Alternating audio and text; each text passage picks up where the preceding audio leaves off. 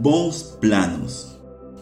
Qual de vocês, se quiser construir uma torre, primeiro não se assente e calcule o preço para ver se tem o dinheiro suficiente para completá-la?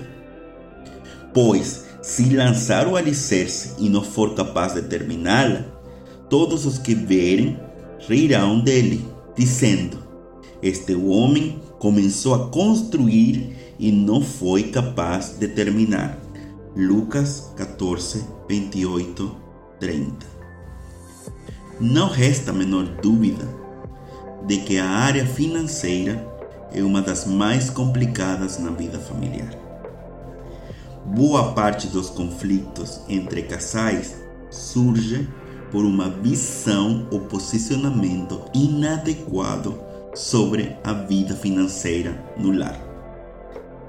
Vivemos numa sociedade consumista em que somos pressionados a nos equipararmos a um padrão de vida que, na maioria das vezes, não temos condições de acompanharmos.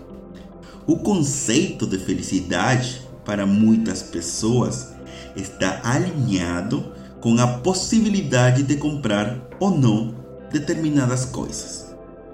Bom, Certamente, o equilíbrio e a bênção na vida financeira começam reconhecendo quem Deus é.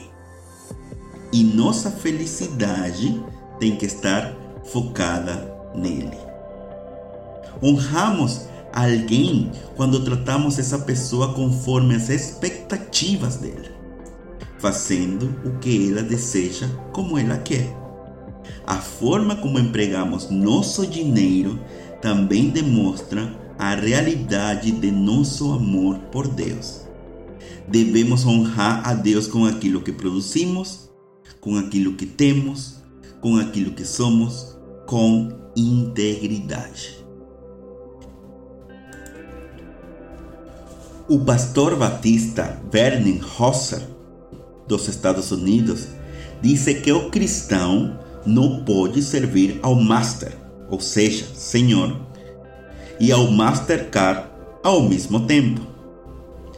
Cuidado com seus cartões de crédito, falava ele, ou de dívida. Se você não consegue conviver bem com eles, é melhor não tê-los.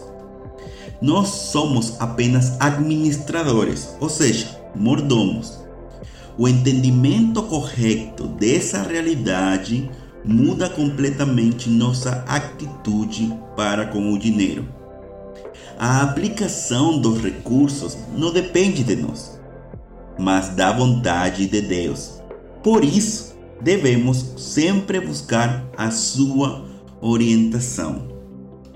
Portanto, precisamos estabelecer um sistema de valores baseado na Bíblia para que a área financeira não se torne um problema grave nas nossas vidas. A Bíblia nos ensina em Lucas 14, 27 e 30 que o, o planejamento em qualquer situação da vida é por demais importante.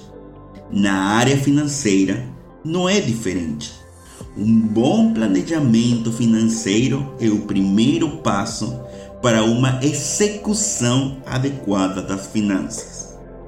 Uma boa execução financeira faz de você um bom administrador. E aos bons administradores sempre se lhes confiam mais recursos. Então, qual é a torre que você precisa construir hoje? Faça bons planos. Sua família vai agradecer.